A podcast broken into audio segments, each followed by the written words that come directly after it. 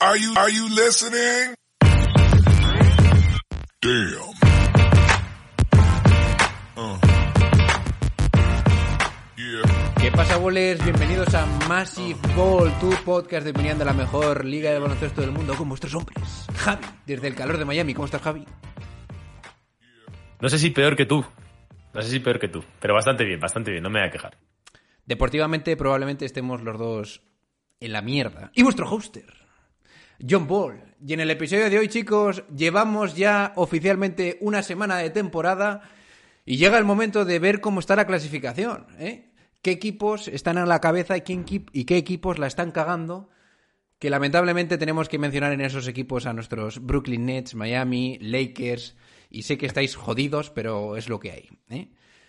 Bueno, aparte de eso tenemos que decidir, así la primera semana sobre reacción, quién sería a día de hoy nuestro MVP. Vamos a nombrar varios jugadores, aunque yo creo que el, más claro es el que dijo Julián. Vaya, vaya zorro, ¿eh? Bueno, ahora descubriréis cuál es. También vamos a hablar un poquito de las conclusiones en general de la primera semana. Eh, hablaremos un poquito de los Utah Jazz, de los Pelicans, de Portland, evidentemente.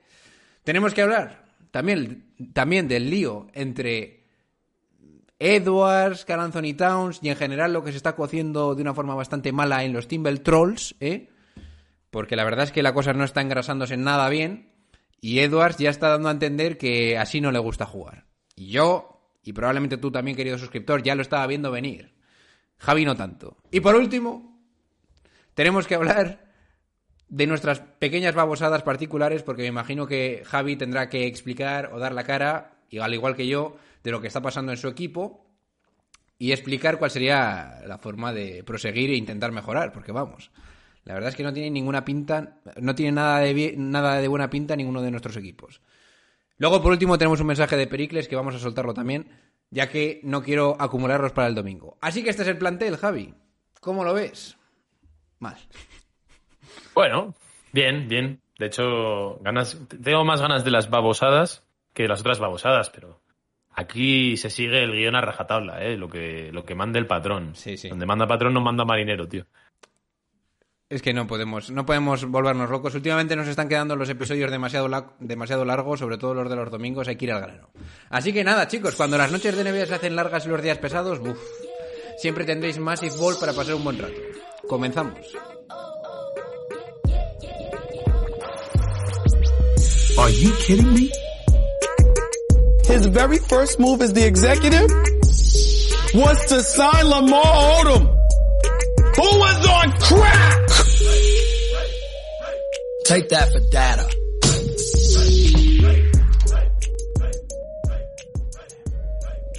¿Quién te lo iba a decir en verano, eh? Llevamos una semana de temporada. Llevamos una semana disfrutando de la NBA y yo realmente me lo estoy pasando bastante bien, salvo los días que juego a Brooklyn y tengo que dar la cara en el puñetero WhatsApp. Pero bueno, Javi, vamos a hablar de cómo está la clasificación. Si quieres soltar alguna babosada así rápida de algún equipo, suéltamela. Debatimos sobre todos los más picantes, ¿eh? Así que vamos a hablar un poquito de cada uno. En la conferencia este, los Milwaukee Bucks están a la cabeza. ¿eh? No, pero el, el, el uno será Brooklyn Nets, ¿no? Road to 12-1. Espera, que de hecho, antes de que. Porque te veo ya con cara de, de circunstancias, ¿eh? Que sepas que aún es posible. Aún es posible el 12-1. Al revés, ¿no? 12 derrotas, una victoria, es posible. es posible. ¿Tienes fe aún o qué? ¿Cómo lo, cómo lo llevas? No vamos a hablar de babosadas hasta no llegar Aquí la a- gente tiene ganas de eso, John Ball. No, no Que no, escucha, que es que no me quiero calentar, Javi. O sea, que se me, está- me estás picando, pero no me voy a calentar. La cosa pinta mal. ¿Te vale eso, no? Yo, hasta que no vea el récord ese tras los 13 partidos o los 23 o los que dijiste, estaré por aquí picando Hombre, todos los días. el ¿Qué récord ya no se puede van? conseguir, Javi. ¿Cómo No, hace falta ser matemático. Sí, joder, se puede conseguir al revés, Sí, te al estoy revés. diciendo. Pero eso no es el mismo 12, récord. 12 derrotas es, es bastante más probable que las Bueno, 12 victorias. quieto. Milwaukee Bucks, 2-0. Único equipo imbatible en el este de momento que tendrá que jugar hoy, me imagino. Washington Wizards, 3-1. ¿Quieres añadir algo de los Wizards? He estado viéndome el partido entre Detroit y Wizards de, de hoy. Me ha gustado Kyle Kuzma. Me ha gustado también Porzingis. Y me da la sensación de que contra equipos malos los Wizards deben con un Porzingis normalmen- normal por así decirlo, deberían imponerse a bastante gente. ¿Quieres decir algo de los Wizards que van 3-1? ¿Te ha sorprendido que estén aquí? No, el año pasado también empezaron muy fuerte, sorprendentemente, pero es que el calendario a día, en estos cuatro partidos, 3-2 que se lleven, como el caso de Milwaukee, te condiciona todo. El caso de Washington, pues calendario total. Ok, o sea, no te, no te crees nada de esto. No. Vale, vale. Bien, siguiente equipo. Boston Celtics 3-1, ¿eh, Darwin? Mm, sí, vais ahí en una buen- muy buena progresión. El otro día perdisteis contra Chicago, si no recuerdo mal. Bien perdido, además, ¿eh? 120-106. Con Busevich modo Dios. Iba a dar ciertos palos, sí, que cogió veintitantos mil rebotes, ¿no? Algo así fue. Sí. Iba a dar algunos palos, pero de momento yo no puedo decir nada y solo puedo callar y otorgar. Charlotte Hornets 2-1, y al igual que Atlanta 2-1, los New York Knicks el otro día ganando bien, 2-1 también, y al igual que Cleveland, que digamos que son los equipos que tienen un porcentaje positivo. Y luego tenemos, cerrando el octavo puesto a Toronto Raptors 2-2, 2-2 también tiene Chicago Bulls y a partir de ahora todo estará en récord negativo. Brooklyn 1-2, Filadelfia 1-3, Indiana Pacers 1-3, Detroit Pistons 1-3, Miami Heat 1-3 en la decimocuarta eh, posición. Me da igual que se pudiese leer al igual que podríais estar en la décima, pero ahora mismo... También es, posible el 12-1. También es posible, también es posible el 12-1, tío. Y por último, cerrando la clasificación del este está Orlando, que yo me he visto creo que tres partidos de Orlando y no tengo la sensación de que estén jugando mal, pero 0-4. ¿Qué quieres destacar de todo esto?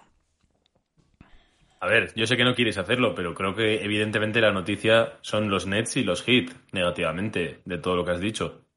O sea, porque positivo no hay ninguno súper invicto. Digamos que Milwaukee tampoco te extraña mucho, pero es un 2-0. Y Boston, que a pesar de esa última derrota, ha empezado como, como un tiro, a pesar de que algunos no confiaseis en, en el vigente campeón del Este, pero a mí no me ha sorprendido tanto en ese sentido. Pero para mí las sorpresas negativas sin duda son Miami Nets, no solo por las derrotas, sino por las sensaciones también de ser equipos que siguen estando lejos de, cada vez más lejos, caso por lo menos de Miami, de los top de- del este. Hombre, y Filadelfia. Yo de los. Nets y Filadelfia y Filadelfia, Eh. perdón, que se me ha olvidado. Ya es que me centro tanto en el tuyo y el mío que se me olvida. Claro, vamos a, Sí, a darle más más bomba que de. Claro, pero como de Filadelfia se está hablando tanto, se me ha, se me ha olvidado un poco. Pero sí, y Filadelfia, evidentemente, también. Que además esa, esa derrota de Filadelfia con San Antonio, tío. Brutal. Porque si te estoy diciendo también lo del calendario, es que esas cosas. Y es increíble, pero los Sixers no están siendo un buen equipo defensivo, tío. Es que es flipante. Y eso que han añadido a Tucker y tal, ¿eh? Yo el otro día lo decía en la Massive Neta, que sobre reacción total, las vibes que tengo con algunos equipos son pasadas. En el caso de los Sixers, con aquellos Sixers de cuando se llevaron a George Richardson, que tenían un quinteto de locos defensivo y defendi o sea, y fueron un equipo malísimo. Perdieron 4-0 en primera ronda dando vergüenza ajena. Y los Heat me recuerdan también a, a los post burbuja. Después de llegar a la final, tal, se te va Jay Crowder, ahora se te va Tucker, no sé qué, va, te confías y, y empiezan muy mal, las sensaciones son muy malas. Así que eso es lo que llama la atención del este, ¿no? Se esperaba que los Nets, los Heat y, y Filadelfia estuviesen ahí primero, segundo, tercero, cuarto, quinto y están así, pero por la cola. Hombre, a mí hay un equipo que me ha sorprendido, para bien que es, y que yo creo que hay que destacar, que es Nueva York, porque el único partido que ha perdido ha sido contra Memphis, que lo podían haber ganado perfectamente. ya, ¿A quién han ganado? Nueva York. A, ¿Quién ganó? a Detroit, a Detroit, a equipos también muy calendario, ¿eh? Lo de los Knicks. Que ¿Quién está ganó? bien, ¿eh? Que son, buen- son buenas sensaciones. Te voy a mirar. A Orlando, creo, ¿no? Eso, sí, a Orlando ganaron Sí, el otro día en sí, el Madison y el otro día es. y el otro día a Orlando. Detroit.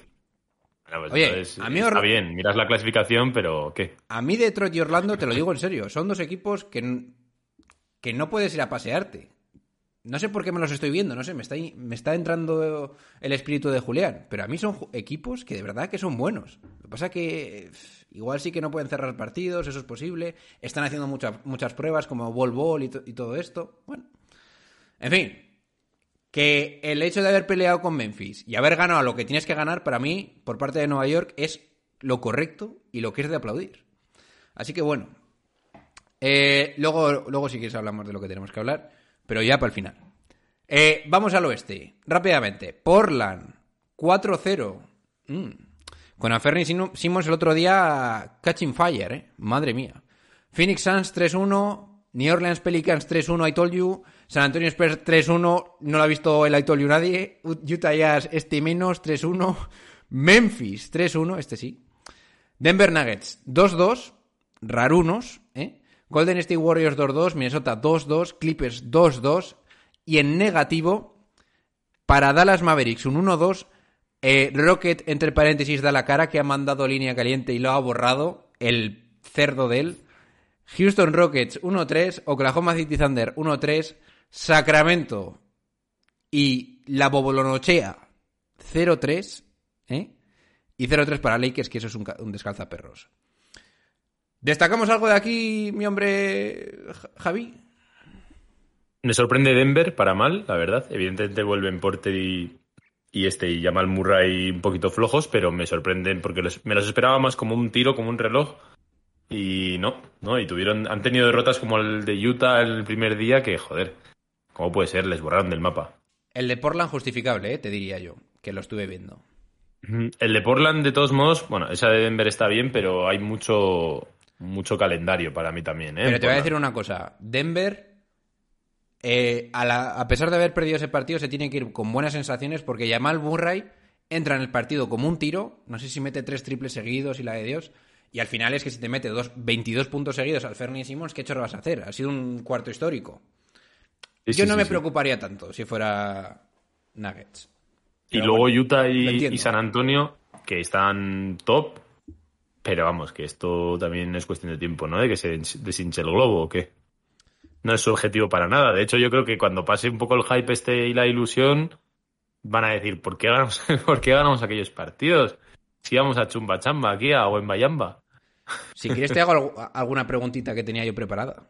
De todos Dale, estos dale. equipos, digamos, raros de que estén en esta situación, San Antonio y Utah, incluso puedes incluso meter a Portland. Bueno, ¿quiénes crees que van a bajar más rápido? O más rápido o antes. ¿Y por qué? Mm. Yo creo que Básicamente- ser Utah, tío. ¿Qué equipo crees que es lógico que esté aquí, de todo lo que ha pasado? de Portland de los tres, pero bueno, vamos a quitarle un poco de esa, de esa terna, vamos a decir, porque no me parece que sea el mismo caso. Entre Portland, o sea, entre Utah y San Antonio, me creo más que San Antonio sea el típico equipo trabajado, tal, y que saque victoria solamente porque tiene además un gran entrenador como Popovich y tal, y hay una reestructuración, que el Don Johnson vaya hacia arriba, ¿no? Jugadores que ya llevan tiempo en el roster. Lo de Utah es como. eh, Está muy bien lo de Markkanen, ¿eh? O sea, evidentemente puede mantenerse, pero yo, si tuviese que apostar, diría que Utah es el equipo que antes tiene que bajar porque es el que más, más claro ha apostado por un tema tanking y es un equipo un poco híbrido, tío. Pero Utah. Yo pensaba que vas a decir lo contrario. Utah. Si tú te pones a ver la, a ver la plantilla, que es que estos tíos van a ganar, ¿eh? Porque es que Jordan Clarkson, para mí, el hecho de no tener a Donovan Mitchell le convierte, digamos, en la estrella, aunque no sea en puntos, pero sí. espiritual, porque el que está metiendo los puntos es Markkanen. Luego Markkanen no se ha visto en otra, dicho, por fin, dadme el balón, give me the ball, ¿no? Y luego tenemos Mike Conley, jugador sólido, no sé, Rudy Gay todavía está por ahí, no sé. Yo a esta gente, si siguen siendo profesionales como son, no les veo bajando. Yo creo que tiene que Es ser que Danny Ainge quien provoque la bajada. Yo es que veo más determinada la franquicia de Utah a, a la bajada que la de San Antonio y, y por otro lado, los jóvenes de San Antonio me están gustando mucho, tío. Son no sé, buenos, me sí. está gustando Johan, me está gustando El eso, Basel, cómo están, cómo está Basel, todo esto. Entonces, me creo más ese fuego interno que tengan estos jugadores de habrá un proceso de reconstrucción, pero yo no va conmigo. En el caso de Utah son un montón de jugadores rebotados que, que están súper bien y tal, pero Sexton, todo este tipo de gente son descartes de otros equipos. Entonces, que esos descartes puedan pelear y puedan dar, sí, pero me parece que el nivel del oeste en algún momento tiene que dejar claro que estos equipos son los dos para abajo y creo que puede ir antes Utah. Pero bueno, que estamos aquí hablando de papá y de mamá, ¿eh? O sea, cualquiera de los dos podría bajar en cualquier momento porque no tienen el nivel para estar donde están. Vale, entonces yo te suelto lo siguiente. Si ves que la cosa se está poniendo demasiado mal, entre comillas bien, ¿no? Que ganas demasiado. ¿Traspasarías a Poetel? ¿Intentarías encontrar el traspaso de Poetel, que yo creo que es el que más va a gustar a los equipos contenders? Y luego, si fueras Utah, Mm, evidentemente, creo que la respuesta es sí. Traspasar a Conley, a Rudy Gay, cuanto antes, tal. Pero a mí lo que, me, lo que más me... No sé si habrá mucho fanático de San Antonio por el programa. ¿Traspasaríais a, Po- a Poetel? Que para mí fue la diferencia Pues está- contra Filadelfia. O sea, la diferencia... Está fue- Sote por ahí. Sí, sí. O sea, fue increíble lo de Poetel el otro día. ¿Y cuánto Hombre, pides? ver, ¿Pides creo- una primera ronda o no? Yo creo que San Antonio se quiere quitar a Poetel y Utah también se quiere quitar a los que tiene. Quitárselos, pero claro, los quieres vender por sacando. Y de hecho yo creo que en parte tienen que estar contentos porque a Poetel ahora val- valdrá más. ¿Cuánto? Una vale? primera ronda, no lo sé, porque las primeras rondas están carísimas. Pero Poetel está demostrando ser un center sólido en lo que es ahora mismo la NBA y si hay algún equipo que floje un poquito por ahí, podría planteárselo, ¿no? No sé si su vuelta a Toronto incluso, y eso que tiene mucho jugador así grandote, pero tan, tan, tan, tan interior. Bueno, estaban buscando un center, ¿no? En su momento, los, los Raptors. Qué pereza. A Toronto no. ¿Dónde lo ves tú? ¿Dónde ves tú a Poetel? ¿No te gustaría verle, mejor dicho? En Clippers igual. Pues igual tienen que hacer algo para conseguir los Boston Celtics y me jodería bastante, pero... Pero, los Boston sí. Celtics. Si yo fuera ellos iría por Puetel. Los Boston Celtics si enganchan a Puetel ¿Los Warriors? casi... No. Casi serían, para mí, ultra favoritos, ¿eh? Los Celtics. eh. Porque a mí lo único que me preocupa de los Celtics, sin estar en modo John Ball fanático, que evidentemente me doy cuenta de que es un muy buen equipo, a mí lo que más me preocupa es que ahora mismo, cuando llegue el playoff, a ver quién chorra para estas bestias de atrás, a Giannis, a Embiid. Si tienes a Puetel y tienes a Robert Williams, que está volviendo, aunque te juegue 20 minutos, tienes un seguro, coño, ahí ya estamos hablando de otra cosa, ¿eh? En fin, ¿A dónde podría estar bien Poetel? ¿dónde? En Miami también. ¿Qué pesado? ¿Para qué quieres a Joder? Miami. Pues Miami no tiene ahora mismo referencias interiores prácticamente. Está Jurseven lesionado, que no sabemos, no, no sabemos aún si es potable o no, o sea, hay que verlo. Oye, si Está bien, ¿no? Según tú, cabrón. Sí, no, el año pasado sí, pero no se ha probado aún. O sea, te estás jugando todas las fichas a que Jurseven salga bien. Poetel ya es un tío probado. Y, y Desmond está para arrastre. Y no es Desmond, mejor. Desmond, Y no es mejor te lo digo-. Sí, sí, evidentemente, pero digo que falta, falta todo. Te falta un 4, te falta un 5, pues pillar a Poetel y poner a Debayo al A los 4 y Nets también probarlo le vendría mejor. bien Puetel. También, también, sí, sí, también. Es que hay, hay muchos equipos con falta de referencia interior, ¿eh? Porque Clippers, que te lo he dicho antes, le pasa un poco lo mismo. Es todo el rato una apuesta ahí por los baj- bajitos, mucho alero, vamos a decir, mucho 1,90 y largos, dos metros justito. Y, joder, es que al final este tipo de jugadores también se notan. Yo... Ah, por cierto, te iba a decir, y me has cortado, digo, Deadmond exjugador. Deadmond exjugador. No me he visto a Pero- Miami porque no me lo voy a ver. ¿Tan mal está la cosa, Javi? Sí, sí, está mal, está mal.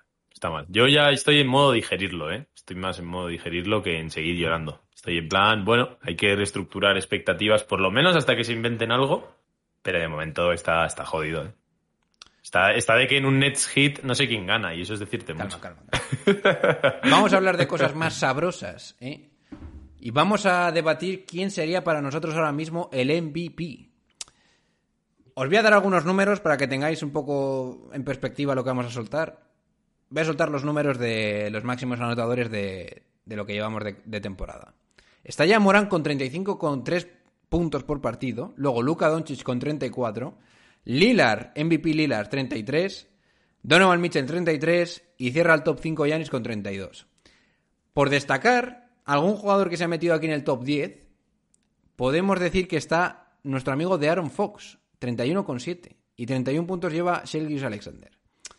Bueno, eh, yo creo que tengo claro cuál es mi MVP. Y yo diría que es Demian Lillard. Ya no solo por el 4-0, sino porque da la sensación de que lo que tenía que encajar parece que encaja. O sea, y no sé cómo, porque yo los primeros partidos de Portland estaba diciendo, y seguro que la gente que lo haya visto estará de acuerdo conmigo, no tiene buena pinta en Fernie Simmons. Estaba yo rayado. Digo, mete 12 puntos por partido, 11 tal. Eh, igual te lo tienes que acabar quitando, pero claro, si luego se reivindica con ese partidazo salvaje, con 22 puntos en el tercer cuarto, para reventar a todo un gallito como es Denver Nuggets, digo, coño, igual no es broma, que esto puede encajar. Y me dieron un poco unos vibes de los Golden State Warriors en su momento. Evidentemente no es lo mismo, pero tienes a Jeremy Grant, que ya es otra cosa, que nunca has tenido nunca. Tienes a Nurkic, que sigue siendo buen pasador, quieras que no, una presencia ahí interior. Y luego tienen a Sheldon Sharp, espero no equivocarme, ¿cómo se pronuncia? Y todo... Y... Sheldon Sharp. Sharp. Bien. Que no está mal, coño, que parece que puede aportar junto con Little y tal. Así que yo creo que los Portland Trail Blazers y Damian Lillard para mí serían mi MVP. Y después ya Morán. ¿Qué dices tú? Yo voy con Jamorant, 100%. Me parece que es el que se ha llevado los focos y que además en la NBA de hoy, pues eso importa mucho. Los highlights, las cosas y los puntos y las estadísticas. Y creo que Morant lo tiene todo. Tiene los puntos, tiene victorias, tiene los highlights, tiene datos de estos de meter 40 puntos en 27 minutos, una cosa así. También Yo tiene la que derrota de Dallas. Sí, pero eso, eso, eso en esta NBA importa menos y lo sabes perfectamente, ¿sabes? Que luego, que luego ya para que todo el mundo ahí en Twitter estuviese en plan, que estamos hablando aquí de, de fantasías, ¿eh? Igual te Pero tengo- si este tiene más victorias, pues sí, sí, ya. Pero el run run es con Morant. Igual tengo y que, creo que- re- recomendarte la paliza de Dallas. No la derrota. Sí, sí. Además y- íbamos todos hypeados a ver el partido y yo de repente, segundo cuarto, más 20, me cago en todo. Así no son las cosas, sí. ¿Quiere- ¿Y ti- qué te- ¿Tienes que decirme algo a de decir- Aldama o no? ¿Te gusta? Sí, sí, sí. A ver, me da pena el caso de Aldama porque ha tenido que renunciar a un Eurobasket por hacerse sitio, Joder, ¿no? Y- pena, macho. No, me da pena, joder, que, que tengan que tomar una decisión de estas y perderse un campeonato nacional, ¿no? Que al final para ciertos jugadores es es súper importante, igual que para Billy. O sea, Billy, por ejemplo, mm, le ha cambiado la vida. El Eurobasket, por mucho que la NBA no juegue, la imagen que tenemos ahora de Billy y la que tendremos incluso si se retira mañana es de un jugador ya que ha demostrado su capacidad, su calidad y tal. El caso de Aldama, pues súper bien porque parece que se está haciendo hueco en, en los Grizzlies, incluso aunque vuelva Triple J, está jugando súper bien. A mí ya te digo que encima le vi en pretemporada y ya tenía muy buenas sensaciones con, con Aldama.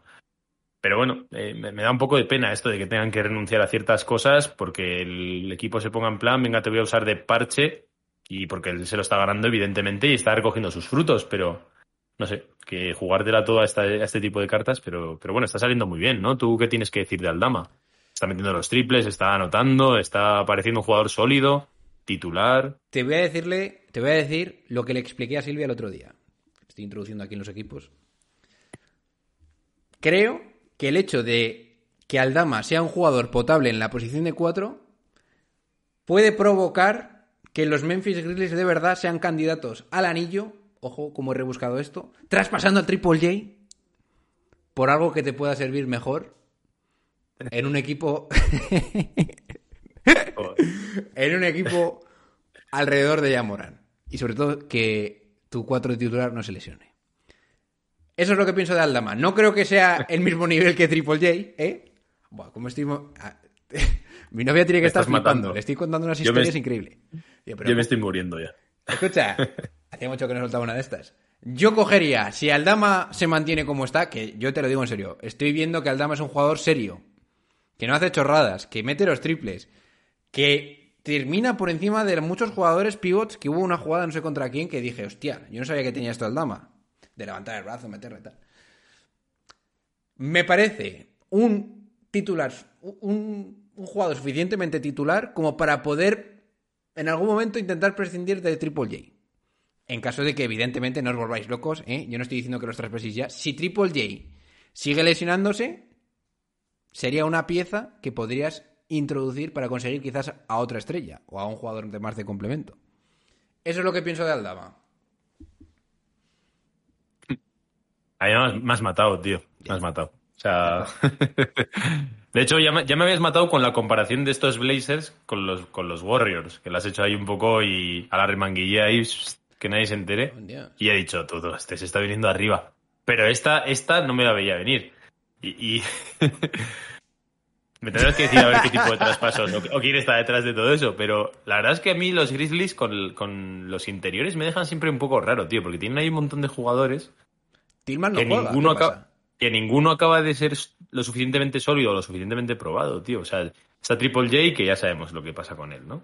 Y que de hecho cuando ha jugado ha, ha hecho cosas muy buenas, pero no ha dado ese salto, esa explosión que se esperaba para que tenga... Parece más Bane, el complemento evidentemente de Morant, que Triple J. Y luego Clark, por ejemplo, que está ahí, de suplente, ¿no? O sea, parece siempre ahí como que es un jugador de estos así, que cierra muchas veces los partidos, físico y tal. Pero también tiene, es un poco irregular, ¿no? No sé. Me dejan un poco que tiene muchos nombres, tiene mucho jugador molón, pero no tengo tan claro si al final, a la hora de la verdad, van a estar ahí, ¿no? Y van a. Pues es que van a decir, estás de "Oye, acuerdo basta". conmigo. Lo que hay que hacer es traspasar a Triple J y conseguir otra estrella. Sí, si puedes traerte otra estrella por Triple J, claro que sí. ¿Por qué no? Pues claro, let's go. Cinco ¿Quién- primeras rondas, Triple J. ¿Y qué, te- qué crees que te hace falta? ¿Tú qué traerías Joder, para tienes que complementar sustituir a a Dylan Brooks, 100%. Escucha, me gustó, aunque no me gustó realmente, pero me pareció interesante la defensa que le hizo a Kevin Durant, a pesar de que le metió todo lo que quiso, porque le sacó un poquito de quicio y tal. Eso yo a mí me estaba jodiendo porque eran los Nets, pero me gusta ver en jugadores de rol. Pero no puede ser que tu alero titular, que va a jugar 30, meta 10 puntos o 5, no me acuerdo cuántos fueron. Si tuvieras a, Sí, una- me sor- a una- a un, Sí, a un sí. buen jugón de, en la posición de 3 y que sea defensivo, pues imagínate, sale mal, sale mal, yo qué sé, Clippers, lo das todo por, por George. Aunque sea una estrella que ya vaya menos, pero lo das todo por, por George, por ejemplo. Algo así haría Yo yo. sé que, est- yo sé que estás intentando que, que no no saque el tema de los Nets nunca en todo el programa, pero ya que has hablado de ese partido del Memphis Nets, tú que lo has visto y lo has vivido y lo has sentido, ¿cómo es posible que los Nets pierdan a puntuación alta? A ver quién mete más y pierdan, tío. ¿Quieres que nos metamos ya en esto? ¿no? Nos tenemos que meter ya en esto. Ese tiene que ser su escenario, ¿no? Y, y al final acabaron siendo, A ver, sien- siendo vencidos por otra pareja. ¿Cómo es posible esto? pero escucha, no puedes de ponerle ni un pero a Kyrie ni a Kevin Durant, ¿eh? Es Ya, más, así estamos. Es más, eh, el problema que yo vi es que efectivamente Ben Simmons aún está rodándose. Pero acabas jugando con Clarkson, que lo tienes que mantener sí o sí, porque si no, no tienes pivot, y con Ben Simmons, que no, ninguno de los dos puede tirar de lejos. Entonces, para mí eso mm, congestiona demasiado todo y es muy, es muy complicado hacer jugadas cuando tienes dos jugadores que sabes que no pueden tirar. Y eso es un poco. Si yo viniese y me pusiese a hablar con, con Steve Nash, probablemente me explicaría eso: que dice, vale, juego tanto pick and roll porque prefiero que tengan estos tíos el balón en las manos. Bien, eso por un lado, eso es en el lado ofensivo. Por el lado defensivo te tengo que decir lo siguiente: y es que el mejor defensor de Jamoran durante ese partido no fue Ben Simmons, fue Kyrie Irving. Y eso es un problemón.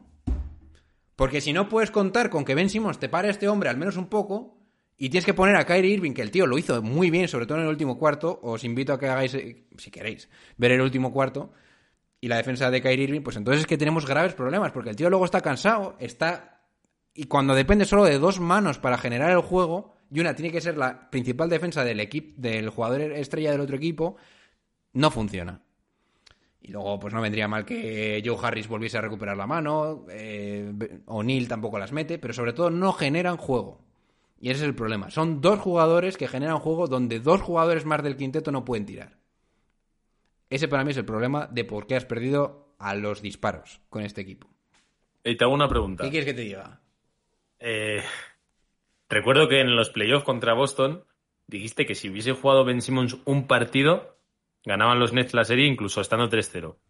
Después de ver a, después de ver a Simmons, ¿sigues opinando igual o ya, o ya has dicho, No, no, no. es verdad? Dije, Mira, dije una fumada impresionante. Si y si queréis... Simmons hubiese jugado el año pasado... Mira, yo esto es como. Esto lo aplico yo mucho a mis relaciones personales, a mis amigos y tal. Si yo voy contigo, voy contigo. Me da igual lo que me digas. Yo no voy a venir aquí a decir que no confío en Ben Simmons. En algún momento encajará. Y cuando, y cuando lleven 50 partidos y te sigan sin encajar, seguiré confiando en que encajen. O sea, no me voy a bajar. No me voy a bajar. Ya está. Y si tengo que decir ahora 24-2, lo digo. ¿No te parece que hay algunas franquicias que ya son un poco cómicas? Los Nets están un poco en un punto cómico, ¿eh? Bueno, ya vale, ya vale. O sea, otras, otras, por ejemplo, los, los Lakers también están en un punto cómico. Pero hay como un cierto aroma de drama, ¿no? En el ambiente de enfado, no sé, algo hay. Los Nets no hay ni eso, tío. O sea, no hay, no, no sé, yo no, yo no percibo drama con los Nets, ¿sabes? Percibo, percibo más meme, percibo más qué están haciendo estos tíos que a todos los odiamos y que no sé qué, ¿sabes? Más que, A ver, vamos a ver. ¿Estará pasando Son- por la cabeza de Kevin Durant y Kyrie Irving esto es insalvable? ¿Tú piensas que ellos han pensado esto? Sí. John Ball, no me jodas, tío.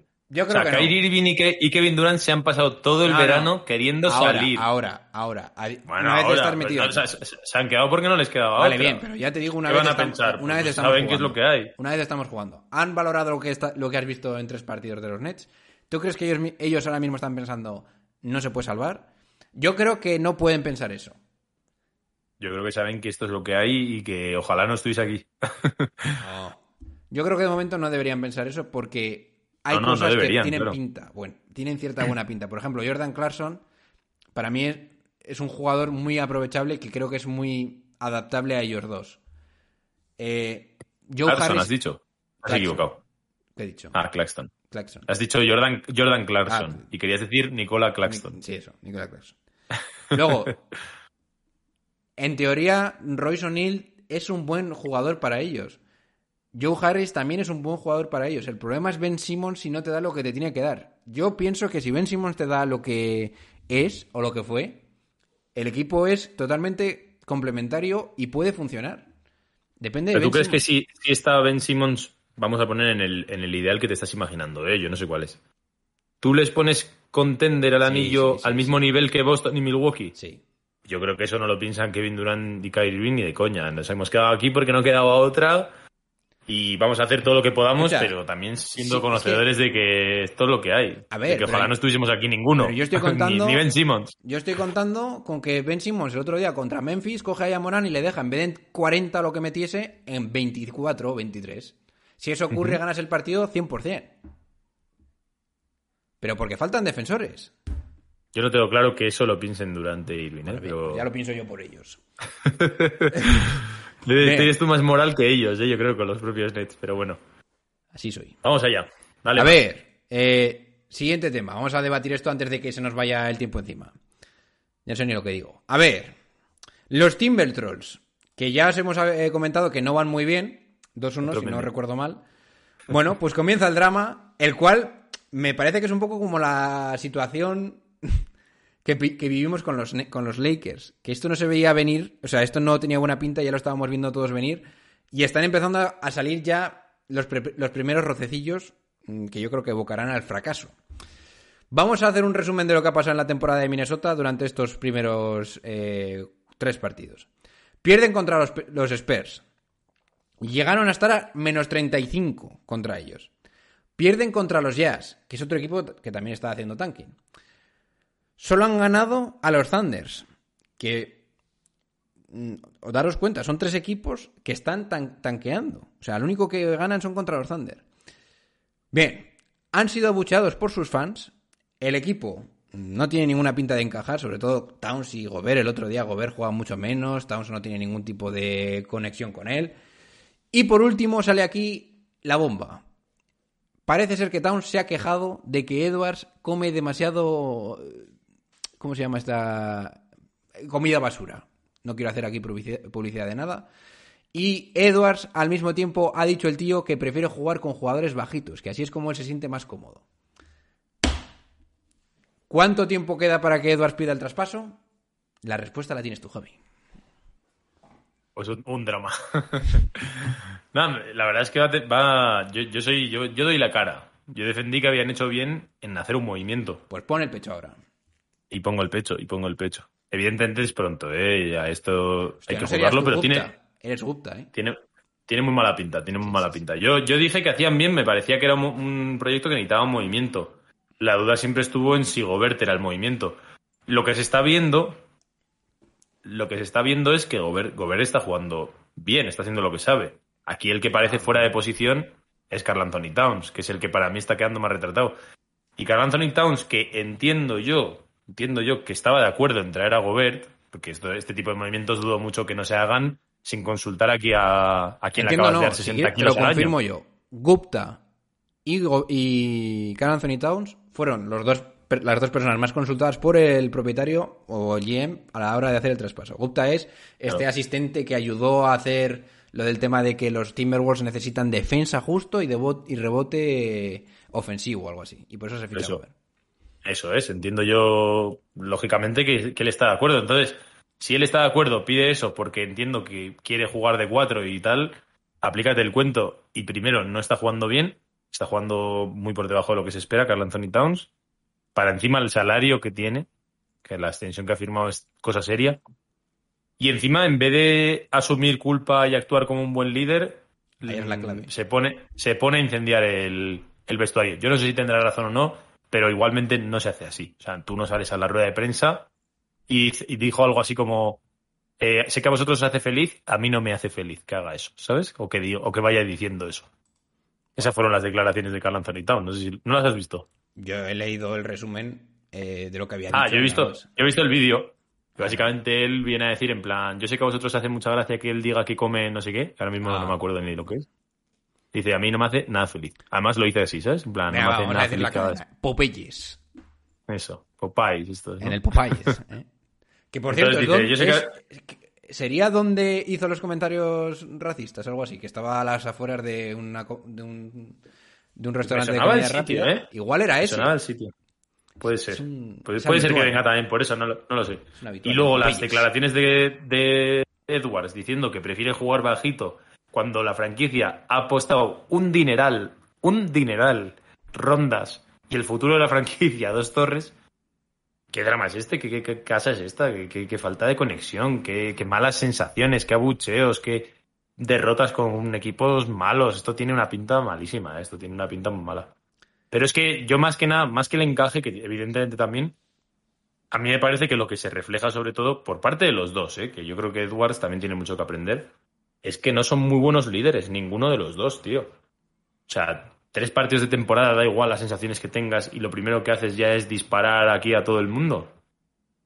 ¿Cómo puede ser esto de que cada uno vaya hacia un lado? O sea, no sé, qué, falta de cohesión en una apuesta tan grande es esta. Yo lo que, lo que nunca entenderé es por qué la gente, cuando se está dando cuenta que está diciendo algo de una persona en la, de cara a un reportero o a un periodista, no frena y deja de decirlo y se lo va a decir personalmente al tío. O sea, porque es que es claro Claro. que te están provocando para que digas algo. Y el tío empieza a decirlo y no le hace el clic para decir, oye, espérate, freno, voy a frenar el coche, ¿sabes? Y no voy a decir nada. Como cuando estás en un trabajo y en vez de decirle nada al jefe, te lo callas y sigues para adelante con tu rollo. Bueno, en fin. ¿Tú crees que esto tiene alguna posibilidad de salir bien? Ahora hablando en serio. Porque es que cuando jueguen contra Golden State o contra Clippers, que eso va a pasar dentro de poco ya. ¿Qué va a pasar? O sea, que, van a ser vapuleados. Es que no, yo no veo otra solución, ¿eh? Hombre, yo quiero verles, ¿eh? Yo creo que es pronto. De hecho, los Celtics, por ejemplo, por poner un caso, empezaron el año pasado fatal, iban horrible. Hablábamos de si tenían que separar a los Jays, no sé qué, no sé cuántos, y de repente hicieron un clic con esa pareja interior y acabaron siendo la mejor defensa de la liga. No creo que sea el mismo caso, pero me parece pronto aún para, evidentemente, darles fuego. Ahora, yo ya te digo, más que los resultados y tal, me preocupan mucho más las sensaciones y la falta la, la falta de un liderazgo adecuado para un equipo que está ahora mismo un poco perdido, ¿eh? Porque es que precisamente lo que necesitan es un rumbo. Han apostado a uno y parece que nadie cree en él. O que, el que, o que los que han apostado por ello mm, se van a bajar del barco, ¿no? Como Carl Anthony Towns. A mí eso me preocupa mucho, tío. No sé, yo Es que- estoy preocupado. Realmente no hay salida, porque si tú intentas dar marcha atrás, significa admitir que te has equivocado y se tendría que ir el que ha hecho el traspaso, Towns se tiene que ir, o sea, es... O sea, el siguiente la paso apuesta- es la la apuesta es de la plantilla. Sí, sí, la, y es que ni eso. La apuesta es excesivamente gorda y no te da tiempo ahora a, a reconstruir. Es que de hecho tendrías que. O sea, lo más probable es que se ahogue más este equipo con esta idea Tal cual. a, a traspasar a algo que o no tiene valor o no quieres traspasar, porque ahora mismo es que lo único que veo que puede llegar a interesar en el mercado para que saques un buen valor es evidentemente Anthony Edwards, que es lo último que querrías traspasar. Entonces, más les vale ponerse un poco de acuerdo, pero a mí me empieza a coger unas ciertas vibes ahí a un Mitchell Gobert, pero en Minnesota con, con Towns y con Edwards. Yo no sé si, si Towns está llevando mal el desafío de Edwards a su liderazgo, tío, a su imagen de a, su- a ser la cara de la franquicia, ¿eh? A mí no me extrañaría tampoco ese puntito de ego. Me suena que el año pasado como que le quitó importancia el tema y me suena de haber debatido que no me lo creía y que esto es para la galería y todas estas cosas. Pero hombre, es justo lo que tenías que decir y ahora cuando te hablan de Edwards coges y sueltas la bomba. En fin. Bueno, eh, hablando de otras casas, antes de pasarnos a Miami, que nos digas un poco la explicación de qué chorra está pasando, eh, hay que mencionar lo de los Lakers porque, a ver, realmente lo estamos obviando, pero es el equipo con más drama ahora mismo de la liga, sobre todo cuando haces el peor inicio en cuanto a porcentajes de tres de la historia, en los primeros tres partidos. Westbrook, los porcentajes son horribles, creo que llevaban un 22% en tiros de tres. Westbrook llegó a ir uno de 20 o algo así, o uno de... Bueno, ya lo estamos viendo todos en redes sociales. La cosa no pinta nada bien. Lo peor de todo es que no tiene tampoco ninguna pinta de que se pueda mejorar a corto plazo, porque tendrías que aceptar los traspasos que te proponen, que me imagino que estarán cada vez yendo a peor. Y yo ya estoy más por, el, por la idea de que, como dije en su momento, había que haber sentado a Westbrook y a ver lo que sale. Pero yo me imagino que los directivos de los Lakers se estarán dando cuenta, como dijimos en su momento, que esto, a pesar, aunque traspases a Westbrook, no sé si va a ser mejorable. En fin, mm, Javi, son el peor equipo de la liga ahora mismo, o sea, el más decepcionante de la liga. Son el equipo con más drama y que más pena puede dar ver ahora mismo. Yo no creo que sea el más decepcionante porque no esperaba que fuesen un buen equipo ahora de repente, ¿sabes? ¿Qué- ¿En qué posición le ¿Esperábamos más? No, acuerdo. ¿Playoff? No, playoff no. Les pondría play-in el 9 o una cosa así, yo creo. Creo, ¿eh? Igual me equivoco. Eh, no sé, lo- luego lo miro. Yo sé que les metí en pero, la verdad es que nos hypeamos mucho en verano, yo también, ¿eh? O sea, yo a mí también me pasa. Pero si lo piensas, es que los Lakers se están quedando muy en evidencia otra vez porque ya la cagaron con todas las letras cuando trajeron a Westbrook. Pero es que me parece que la cagan cada vez más y quedan cada vez más expuestos porque sabías que tenías que quitarte a este tío, sabías que tenías que hacer ciertos retoques y no los has hecho. Has traído un montón de secundarios que, aunque pinten bien en el papel porque son unos currelas a lo de Lebron, la realidad es que, joder, es que juegan contra cualquier equipo.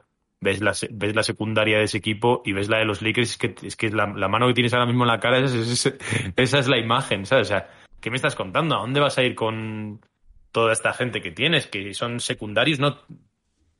o sea, bás- básicamente no jugarían en un montón de equipos NBA. Entonces, mm, ¿qué esperas? ¿No? O sea, un equipo que es exactamente el mismo, que tenías ya una herida que estaba que ya estaba mal curada, vamos a decir, y se te estaba gangrenando ahí. O sea, al final ya, ya sabías que iba a pasar. Y lo que estaba todo el mundo era esperando a un Davis que resurgiese y tal. Y yo te digo una cosa, yo creo que incluso con Davis en modo top, a estos Lakers no les da para nada serio. O sea, no les da para nada importante. Y creo que de hecho los, los rivales, lo dijo el otro día Chansey Billups, están yendo, o sea, ya saben que el problema está ahí y están ahondándoles todo el rato porque es que me parece que encima es un equipo tan flojo de moral. Yo el otro día le metí palos a Lebron, creo que fue con, no contigo, no. No sé con quién fue, con... Conmigo no, o sea, ¿Cuál es la- con Oscar. Ah, fue con, con Oscar, yo creo, en un directo. Y sigo también dándole ciertos palos a LeBron dentro de que evidentemente es el mejor del equipo, tal, tal. O sea, faltaría más, ¿no? Es LeBron James. Pero creo que hay una asunción todos de ser un equipo frágil mentalmente, que todos saben que eso es un proyecto muerto y entonces a la mínima que tal se vienen para abajo. Y el otro día la defensa que le hace LeBron ayer a Miguel Ante en la última jugada, sabes que evidentemente es una anécdota, pero que es que le deja literalmente pasar. O sea, ahí hay un, hay una dejadez, faltando una jugada para cerrar el partido y que digas. Hombre, está, yo también ¿sabes? entiendo que igual no se quería jugar la falta. Lo más grave de ese partido fue el tiro de Westbrook, que no venía. que, no, que no tenía que haber tirado eh, para aguantar la, la posesión y no darle tiempo al equipo rival, que no venía a cuento. Y luego, ¿qué más pasó? Que fue muy. Para dramático. mí, para mí todo, todo, o sea, lo que estamos diciendo de LeBron, el tirito de Westbrook. El, el otro día, de hecho, me vi un partido de ellos también y es que les dejan tirar, o sea, le Ah, dejan sí. a Westbrook en plan flotándole con Nurkic. Eso es. Vale, lo de todo eso. Eso fue más grave de lo que parece, ¿eh? Eso para mí es lo más grave de todo el partido. Davis. Pero digo que son todos síntomas de un equipo que sabes que está herido, sabes por dónde cojea y todos los equipos rivales dicen, vamos a darles en la herida. Si ellos mismos se van a reventar entre ellos, ¿sabes? O sea, no, no, no tienes que ganar a los Lakers, se ganan solos, ¿sabes? Entonces, Ya sabéis, chicos, que yo intento equipo- levantar la grada con el, con el tema de los Lakers, pero. Yo ahora mismo intento verme un partido y voy ya con mal rollo, decepcionado, tal, en cuanto veo algo. O sea, veo muchas veces y me jode cuando, por ejemplo, estoy viendo a los Nets que hay falta de tensión o de esfuerzo, pero es que con los Lakers lo noto muchas veces en muchas jugadas. Y luego, si encima coge Russ- Russell Westbrook y hace un airball, o se tira un tiro de estos raros y cosas así, y ya estás con el run run y tal, eh, es muy complicado verles. Y a mí me está cada vez quitando más la ilusión de seguir viendo a The King. ¿eh? Y lo que, te, lo que te decía por concluir era que ya la cagaron con el tema Westbrook y ahora la cagan por no mover no sé qué ronda o lo que tengan que mover por por lo menos desatascar esta situación y que aunque sea el problema que sea otro, pero que lo descub- de- descubrir un nuevo problema, ¿sabes? No sé, decir, bueno, pues mira, es que la construcción de plantilla tal o y que el propio rival tampoco sepa cuál es tu problema, que lo tengan que descubrir. Que a día de hoy hasta nosotros sabríamos cómo jugar a estos Lakers, ¿sabes? En plan, flot- a este, eh, defiende aquí un poco, tal, y ya está. Es que tampoco. El plan contra los Lakers es el más fácil de toda la NBA. De toda la NBA. Eso es, es una vergüenza todos los días, y es un drama, y es un meme, es que es todo lo que te he dicho, es todo a la vez. Bueno, solo nos falta un equipo del que hablar, Javi. Miami Heat. Luego te puedes extender en tu podcast, pero así a grandes rasgos, dime qué, qué chorra está pasando con el equipo de Miami. Y yo simplemente, para antes de que cojas tu mic y sueltes tu babosada, te diré, I told you, con Kyle Lowry. Dime algo. Bueno, así estáis muchos, ¿no? Eh, nada, saqué, saqué podcast ayer, que encima lo había grabado antes del último partido contra Toronto y ya tenía las preocupaciones, o sea, no me importó ver el último partido. Porque me engañaron en, en pretemporada, la verdad. Me engañaron porque vivimos a un montón de jugadores que no hemos vuelto a ver. Hemos sido engañados. Yo sí he sido engañado, porque vi ahí un montón de chavales, un montón de rotación y profundidad y tal, y dije, va, esto es la hostia. Y la verdad es que no tuve en cuenta eh, que la plantilla está muy mal diseñada. La plantilla de Miami está muy mal diseñada. Hay un montón de jugadores. Hay, para mí hay dos, tres cosas. La primera, la falta de rotación interior, que es lo que te estaba diciendo antes. O sea, si Jurseven, ya veremos cuando vuelva Jurseven, igual de repente son un equipo impresionante, ¿eh? Y por ahí van, por ahí van mis esperanzas. Pero si no está Jurseven, ya hemos visto que el plan es Adebayo al 5, Caleb Martin de 4. Se lo he dicho a Oscar mil veces, lo voy a volver a decir. Caleb Martin no es un 4. No lo es. Puedes jugar alguna vez con él, pero no es un 4. De suplente, si no está Jurseven, Deadmond, exjugador. O sea, un, equipo, un jugador totalmente acabado. Pero tal mal está, si no estaba jugando mal el año pasado. El año pasado ya hay un momento en el que el físico se nota que baja. Y a, a día de hoy en esta nueva NBA, para jugar con un tío tan grande, tiene que ser capaz de mínimamente salir y no ceder el drop. Y básicamente, eh, o sea, Deadmond no sale, ¿sabes? Deadmond no es capaz de mover esos, esas patorras que tiene, no puede sacarlas de la zona y concede un montón de tiros. No hay cuatro suplente, o sea, no lo hay, hay quintetos híbridos ahí con Jimmy en el 4 y tal. Un desastre, un desastre de plantilla, ¿eh? No, ya te digo, no es, no es que es vuestra esté haciendo magia o no, es que la plantilla está mal configurada, no hay fondo de armario, no hay cuerpos, tío. Eso por un lado. Y Vamos luego, por otro lado, interesa, luego por otro lado, antes de, antes de Lauri, lo último. A ver. Miami tiene un montón de jugadores ofensivos, tío. En plan, demasiados, o sea, muchos, mucho jugador que no es completo. Y la NBA a día de hoy es mucho mejor tener un, un jugador de estos, voy a poner un mal ejemplo, ¿eh? pero un toscano, Anderson, ¿sabes? Que, bueno, este cumple un poco y tal. Antes de tener a un tío que, vale, que en ataque te puede dar, pero que en defensa hay que cubrirle. Y es que Miami tiene un montón de jugadores que hay que cubrir, tío. Hay que cubrir a Hero en defensa, hay que cubrir a Lauri, ahora voy a hablar de él. Hay que cubrir a, a Struz, hay que cubrir a Duncan Robinson, hay que cubrir a Deadmond.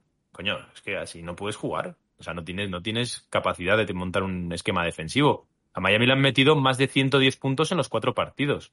¿Cómo va a ganar Miami partidos así si, si no tiene esa anotación Miami? Entonces, el, quinte- el quinteto suplente a día de hoy sí, no la Dipo, que también falta y seguramente dote bastante eh, equilibrio. Pero es que vemos que Struz y Duncan Robinson juegan juntos cuando los dos son boquetes defensivos, por muy buenos que sean o no. Un desastre. Y luego, por último, y es ahí donde te apetece darle, Lauri está de pena. O sea, Lauri está. Y, es un caso que tiene muy mala pinta. Yo ya lo decía, para mí es nuestro Westbrook, entre comillas, ¿sabes? De. mm, Para mí es un jugador que ya dio síntomas el año pasado de mm, no tener tiro, no tener capacidad de rebasar a nadie en defensa Y la defensa de Lauri, o sea, quiero decir, es muy bueno sacando cargas defensivas, eso es increíble. Pero tampoco es que sea un súper defensor y con el quinteto tan bajo que juega Miami, él es muy bajo. No puede quedarse con gente más grande. Entonces, no están una, y otra vez le están jugando a Miami simplemente en pick and roll básico, que Adebayo salga a hacer el switch fuera y le meten el balón al que esté dentro, que está con Laurio, que está con Girlo, que está con no sé quién. Y Lauri tiene muy mala pinta, tío. Tiene, tiene un contrato de 60 millones por dos años, que es imposible mover eso. Eh, está lento, está fallón y tiene mala actitud. Porque ya, ya te dije que ya había desafiado a Pat Riley cuando Riley le dijo, oye, tío, ponte las pilas y ponte a, a bajar de peso. Adelgaza, Y cuando- de mierda. Y, di- y Tal dijo, ni lo he escuchado, ni va conmigo, opino distinto, tal. Y yo pensaba, va, este va a empezar la temporada como una moto, ¿sabes? Va a empezar aquí a callar bocas, callar bocas, 28% en tiros, más de 30 y pico minutos por partido. Me gusta. Eh, otro jugador, de hecho, al que se le puede flotar, se le está dejando tirar de tres porque su tiro de tres es horrible. Pero horrible, ¿eh? O sea, mm, tipo Westbrook, o sea, no, no toca, muchas veces toca el aro por la parte de fuera. Miami tiene una pinta muy mala y es que no, no tiene jugadores interiores, tío. Que Achigua nos cogió 22 rebotes, tío. Que por eso te iba a decir que, que estoy un poco decepcionado con los Raptors también, ¿eh? Estoy un poco decepcionado. Yo es que solo Porque me he visto el digo- partido de los Raptors contra los Nets y decepcionado, Te- pues. Te lo digo rápido, ¿eh? Eh, los Raptors simplemente lo que me decepciona y me sorprende porque Nurse es un pedazo de entrenador es que tiene como siete tíos que son de estos musculados de dos metros, en plan, eh, que son eh, jugadores muy parecidos de perfil. Scotty Barnes, eh, Siakam, Achigua, eh, Tadeusz Young, eh, Boucher, no sé, Coloco, tiene un montón de jugadores así y prácticamente están todos fuera esperando para tirar de tres. O sea, es, es sobre todo lo que se ha lo que se ha fomentado mucho entre esos jugadores, ¿no? Lo que se ha intentado desarrollar, que sean esos pivots modernos que tiran de tres. Y está bien que tengan ese tiro de tres, pero sobre todo tienen que percutir la zona, tienes que acumular mm, cuerpos. De hecho, lo dijimos el año pasado también en playoff, de echadle cuerpos allá en vid o lo que sea y cargad la zona. Y yo les veo a todos abiertos y contra Miami tenían que haber ganado los dos partidos solamente por decir, bueno, pues que me defienda Struz en la zona, o que me defienda Robinson, o que me defienda Lauri o Girro. Y estaban ahí a sus tiritos de tres y sus cosas. Aún así, Chihuahua cogió al final 22 rebotes, pero es que, coño, pero si es que, si es que son, estás jugando contra un equipo de enanos y tú eres todos grandes y fuertes, voluminosos, no sé. A mí eso me decepciona un poco, tío, de los Raptors. Les gusta el juego fancy en Toronto. Sí, mu- mucho, mucho new meta, mucho small ball, Sí, sí, cuando tienes todo gigantescos de estos. O sea, a mí me da, me da un mal, ¿eh? Cuando veo a un buser de estos, que es un espárrago inmenso, tirando ahí de tres, ¿no? Un poco el síndrome, el síndrome de este, de... Joder, el que le gusta a Oscar, el de, Mo el de los Magic. Mobamba, el, es- el espíritu Mobamba, ¿no? ¿En qué sentido tendrá eso, tío? en fin, pues veo, veo mucho mo- mobambismo en... Yo en como Toronto, Bamba he tirado la, la toalla. Mira que lo intento, pero no, no lo veo. Y eso que me gustaba, ¿eh? Pero bueno. Oye, vamos a escuchar por último el audio de Pericles para quitárnoslo para el domingo y tener más espacio ahí. Vamos al lío, ¿lo tienes preparado? No sé si... ¿No te veo? Sí, ¿no? Bien. Tres, dos, uno, acción. Bueno, chavales, esto es un mensaje para el señor JB con Coca-Cola. Joder. A ver, so desgraciado, me dices que si lo de Lebron que te propuse la semana pasada, que si es demasiado pronto para hacerlo, ¿qué tal? Pero ¿cuándo quieres hacerlo? ¿Cuando le queden 100 puntos, so desgraciado? Que todo el mundo lo va a acertar. Si lo importante y lo bonito es ahora, que la gente piense un poco. Y me dices que es pronto, pero si has puesto las clasificaciones, que hagamos las clasificaciones para el final de la liga, que votemos al MVP, al rookie de- del año y demás, que eso es para más adelante todavía, so desgraciado. Anda, cúrrate una puta encuesta, que te voy a matar, so desgraciado. Venga, va, Pericles, te propongo lo siguiente. Cojo a todos los... a- hago un estudio de cuándo más o menos podría LeBron James llegar a los puntos y les pongo la encuesta a todos para que nos la contesten. Te lo, te lo prometo. No sé cuándo lo voy a tener, pero lo voy a tener. Como todavía tengo tiempo, ¿eh, Pericles? Pues ya está. Nu- nunca viene mal tener algún audio insultándome, ¿no? Bueno, pues nada. Lo mereces. Eh, vamos a ir terminando el podcast. Te voy a preguntar por lo siguiente, porque veo que en la jornada de hoy, o sea, la que está, la que ya ha sido, porque supongo que esto lo estarás escuchando el jueves, querido suscriptor, hay bastantes partidos. Y vamos a ir un poquito por encima, que es- esto a mí me gusta siempre hacer los podcasts y no y siempre se me olvida, así que vamos a hacerlo. A ver, tenemos X partidos, vamos a ir diciendo quién creemos que gana para que la gente esté diciendo, eh, este lo dijo, este no lo dijo, ¿vale? Orlando Cleveland, ¿quién gana, Javi? Los Cavaliers. Vale, yo también. Porque ya no me fío de los Orlando Magic, lo siento. Atlanta contra Detroit, ojito, eh. Tiene que ganar Atlanta también. Malas sensaciones, ¿eh? El otro día también. Con, con DeJounte y tal. Charlotte, Nueva York. Claramente Nueva York. Y yo voy a pronosticar hasta una paliza, ¿eh? Fíjate lo que te digo. Porque les veo equipo rocoso a Nueva York. Filadelfia, Toronto. Uf. Yo voy a decir los Sixers. Si no gana Sixers, se reabre la, la herida, pero gorda, ¿eh? Y aquí es donde quería llegar yo. Brooklyn contra Milwaukee. Yo voy con Brooklyn, chavales. Si hoy ganamos, se van los fantasmas. es el día de, de, de empezar eh, la conquista del anillo. ¿Qué dices tú, Javi? Yo creo que Milwaukee fácil. Bien.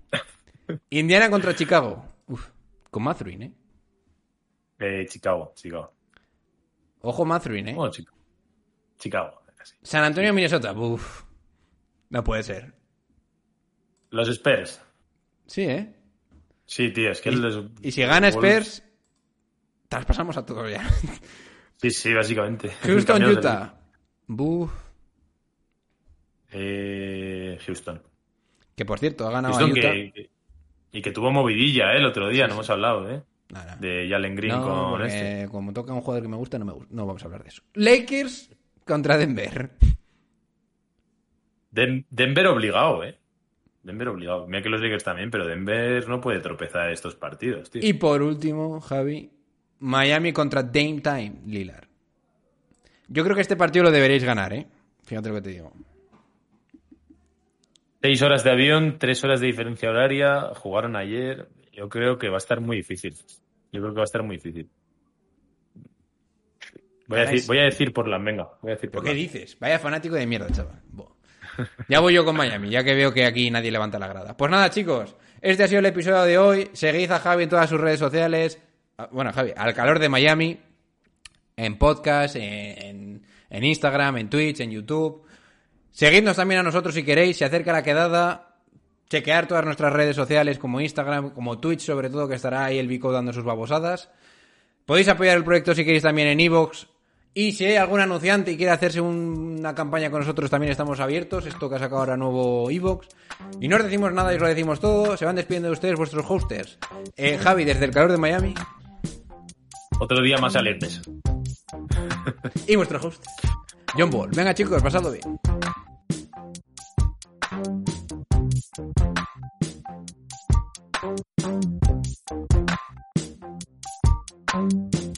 And I got love for David Fisdale too. And oh, by the way, when we talk about girlfriends and wives in the NBA, Y'all need to take a look at Mrs. Fizdale. My God, she's something special.